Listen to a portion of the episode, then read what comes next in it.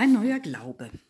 Du erinnerst dich, dass nach dem Jahre 1500 in Rom Päpste herrschten, denen ihr Priestertum weniger wichtig war als Pracht und Macht, dass sie herrliche Kirchen von berühmten Künstlern errichten ließen. Besonders seit zwei Päpste aus der Familie der Medici zur Herrschaft gekommen waren, aus der Familie, die sich schon in Florenz so sehr um Kunst und Pracht bemüht hatte, da wuchsen in Rom die wunderbarsten Riesenbauten in die Höhe. Die alte Peterskirche, die Konstantin der Große gegründet haben soll und in der einst Karl der Große zum Kaiser gekrönt worden war, erschien ihnen nicht prunkvoll genug. Man war dabei, eine neue Kirche zu bauen, von gewaltigem Ausmaß und nie gesehener Schönheit. Aber das kostete sehr viel Geld. Woher man es bekam, war den Päpsten damals nicht so wichtig, wie dass sie es überhaupt bekamen und dass die herrliche Kirche fertig wurde. Und so sammelten manche Priester und Mönche, um dem Papst zu gefallen, Geld auf eine Weise ein, die mit den Lehren der Kirche nicht übereinstimmte. Sie ließen die Gläubigen für die Vergebung der Sünden zahlen. Man nannte das Ablass. Zwar lehrte die Kirche, dass nur dem reuigen Sünder vergeben werden kann, aber diese Ablasshändler hielten sich nicht daran.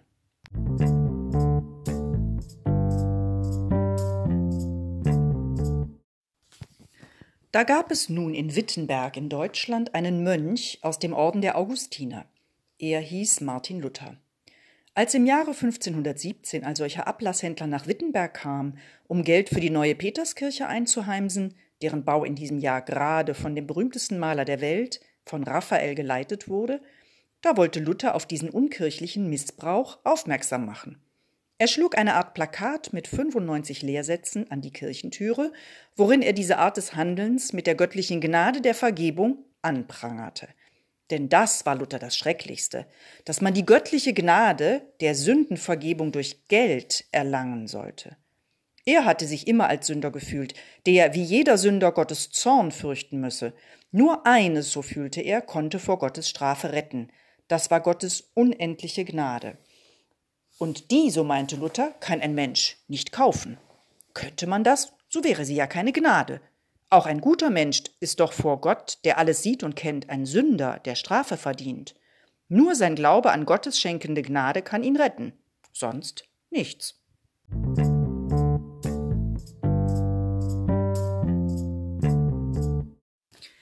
In dem erbitterten Streit, der jetzt um den Ablass und seinen Missbrauch entbrannte, hat Luther das bald noch deutlicher und unbedingter betont. Er lehrte und schrieb, alles ist überflüssig außer dem Glauben. Also auch die Priester und die Kirche, die den Gläubigen im Gottesdienst an der Gnade Gottes teilhaben lässt. Diese Gnade lässt sich nicht vermitteln. Nur das feste Vertrauen und der Glaube des Einzelnen an seinen Gott kann ihn retten. Der Glaube an die großen Geheimnisse der Lehre, der Glaube, dass wir Christi Leib im heiligen Abendmahl essen und sein Blut im Kelche trinken. Niemand kann dem anderen zu Gottes Gnade verhelfen. Jeder Gläubige ist sozusagen sein eigener Priester. Der Priester der Kirche ist nicht mehr als ein Lehrer und Helfer. Darum kann er auch leben wie alle anderen Menschen und auch heiraten. Der Gläubige muss die Lehre der Kirche nicht annehmen. Er muss selbst in der Bibel nach Gottes Meinung forschen. Nur was in der Bibel steht, das gilt, war Luthers Meinung. Luther war nicht der erste Mensch, der solche Gedanken hatte. Hundert Jahre vor ihm schon hatte ein Priester namens Hus in Prag Ähnliches gelehrt. Man hatte ihn vor eine Kirchenversammlung in Konstanz geladen und entgegen dem Versprechen des Kaisers im Jahre 1415 als Ketzer verbrannt. Seine vielen Anhänger wurden in blutigen wilden Kriegen ausgerottet und dabei wurde halb Böhmen verwüstet. Das waren die Hussitenkriege. Luther und seinen Anhängern wäre es vielleicht auch so ähnlich gegangen, aber die Zeiten hatten sich geändert. Schon dadurch, dass die Buchdruckerkunst erfunden war. Luthers Schriften, die kräftig und packend geschrieben waren, freilich oft auch sehr derb, wurden überall in Deutschland gekauft und gelesen. Viele Menschen gaben ihm recht. Als der Papst davon erfuhr, drohte er Luther zu bannen. Aber Luther hatte schon so viele Anhänger, dass er sich nichts daraus machte. Er verbrannte den Brief des Papstes öffentlich und wurde nun wirklich gebannt. Da sagte er sich und seine Anhänger ganz von der Kirche los. Es gab eine gewaltige Aufregung in Deutschland und viele traten auf seine Seite, denn der Papst mit seiner Prachtliebe und seinem Reichtum war in Deutschland nicht beliebt. Auch hatten manche deutschen Fürsten gar nichts dagegen, dass die Macht der Bischöfe und Erzbischöfe abnehmen und der große Grundbesitz der Kirche nun ihnen gehören sollte. Darum schlossen sie sich der Reformation an, wie man Luthers Versuch der Wiedererweckung der alten christlichen Frömmigkeit nannte.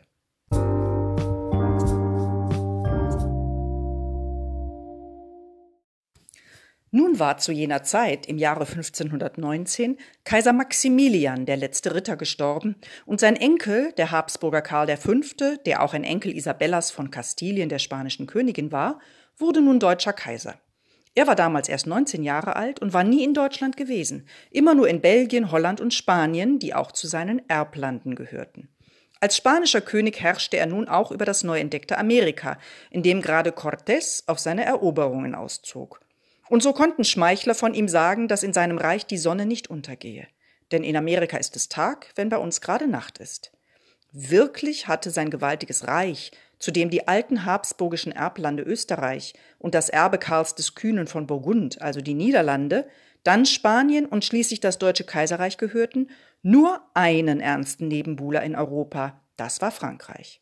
Frankreich war zwar lang nicht so groß wie das Reich Karls V., aber unter seinem tüchtigen König Franz I., François Ier, war es einheitlicher, reicher und gefestigter. Diese beiden Könige stritten nun in entsetzlich wirren und langen Kämpfen um die Macht in Italien, dem reichsten Land Europas. Die Päpste unterstützten abwechselnd den einen und den anderen, und schließlich wurde 1527 Rom von den Landsknechten des Kaisers geplündert und Italiens Reichtum vernichtet. Als Karl V. im Jahre 1519 zur Herrschaft kam, stand er aber als sehr frommer junger Mensch noch gut mit dem Papst. So wollte er eiligst, nachdem er in Aachen gekrönt worden war, die Sache mit dem Ketzer Luther in Ordnung bringen. Am liebsten hätte er ihn einfach verhaften lassen, aber der Fürst über Luthers Stadt Wittenberg, der Herzog von Sachsen, den man Friedrich den Weisen nannte, ließ das nicht zu. Er war auch späterhin der große Beschützer Luthers und ließ ihn nicht umkommen. Nun gab Karl V. Auftrag, den widerspenstigen Mönch vor den ersten Reichstag zu laden, den er in Deutschland abhielt. Es war in Worms im Jahre 1521. Dort versammelten sich alle Fürsten und Großen des Reiches in einer feierlichen, prunkvollen Reichsversammlung. Vor diese trat nun Luther in seiner Mönchskutte. Er hatte sich bereit erklärt, seine Lehre zu widerrufen, wenn man ihm aus der Bibel beweise, dass sie falsch sei. Du weißt, dass Luther nur die Bibel als Gotteswort anerkannte. Der Reichstag aber, die Fürsten und Vornehmen, wollten sich nicht mit diesem gelehrten, eifrigen Doktor in einen Wortstreit einlassen. Der Kaiser verlangte, er solle seine Lehre widerrufen. Luther erbat sich einen Tag Bedenkzeit.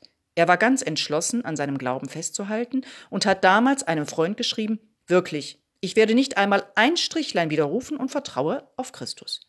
So trat er am nächsten Tag vor den versammelten Reichstag und hielt eine längere Rede in lateinischer und deutscher Sprache, in der er seinen Glauben erklärte und sagte, es tue ihm leid, wenn er im Eifer des Kampfes jemanden beleidigt habe.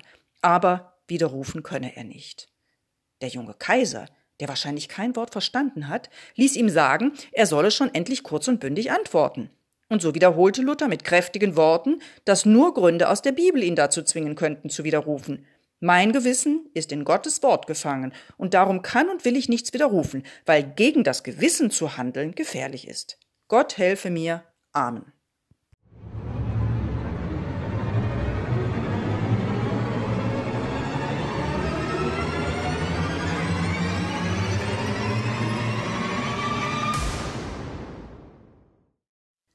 Da erließ der Reichstag ein Gesetz, nachdem Luther als ein Ketzer in die Acht getan wurde. Das heißt, es durfte niemand ihm zu essen geben, niemand ihm helfen, niemand ihn beherbergen. Wer es täte, würde auch geächtet werden.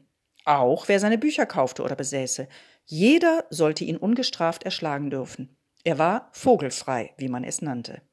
Da ließ ihn sein Beschützer Friedrich der Weise von Sachsen heimlich fangen und auf sein Schloss, die Wartburg, bringen, wo er verkleidet unter einem falschen Namen lebte Dort in dieser freiwilligen Gefangenschaft hat Luther die Bibel ins Deutsche übertragen, damit jeder sie lesen und darüber nachdenken könne. Das war aber nicht so leicht, denn Luther wollte ja, dass alle Deutschen seine Bibel lesen sollten. Damals gab es aber noch kein gemeinsames Deutsch für alle.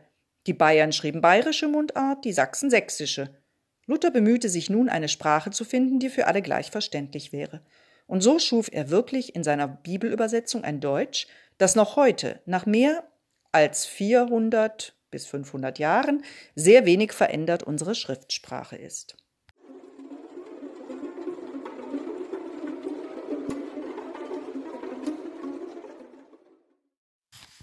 Luther blieb so lange auf der Wartburg, bis er von einer Wirkung seiner Reden und Schriften erfuhr, die ihm gar nicht gefiel.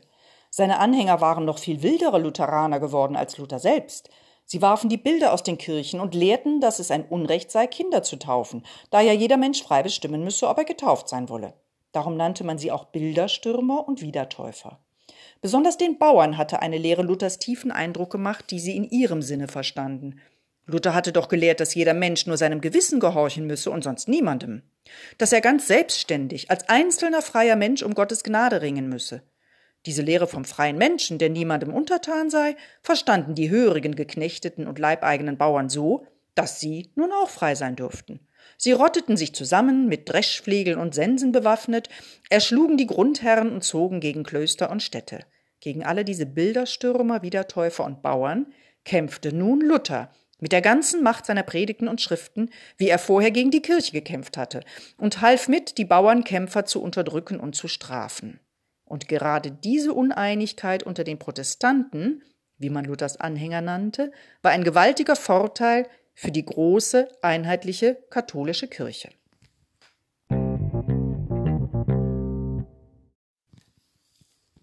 Denn Luther war nicht der Einzige gewesen, der in diesen Jahren derartige Gedanken hatte und predigte. In Zürich war der Pfarrer Zwingli ganz ähnliche Wege gegangen.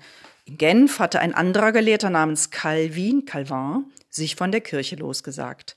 Aber so ähnlich diese Lehren untereinander auch waren, ihre Anhänger konnten sich nicht einigen oder vertragen. Nun kam aber ein neuer, schwerer Verlust für das Papsttum dazu. In England regierte nämlich damals König Heinrich VIII. Der war mit einer Tante des Kaisers Karl V. verheiratet. Sie gefiel ihm aber nicht. Er hätte lieber ihre Hofdame Anna Boleyn geheiratet. Das konnte nun der Papst als höchster Priester nicht erlauben. So löste Heinrich V. im Jahr 1533 sein Land von der römischen Kirche los und gründete eine eigene Kirche, die ihm die Scheidung bewilligte. Die Anhänger Luthers verfolgte er allerdings weiterhin, aber England war für alle Zeiten der römisch-katholischen Kirche verloren. Bald wurde dem König Heinrich VIII. aber auch Anna Boleyn zu langweilig, und so ließ er sie köpfen. Elf Tage darauf heiratete er wieder, doch diese Frau starb, ehe er sie umbringen konnte. Von der vierten ließ er sich ebenfalls scheiden und heiratete eine fünfte, die er wieder köpfen ließ. Die sechste ist erst nach ihm gestorben.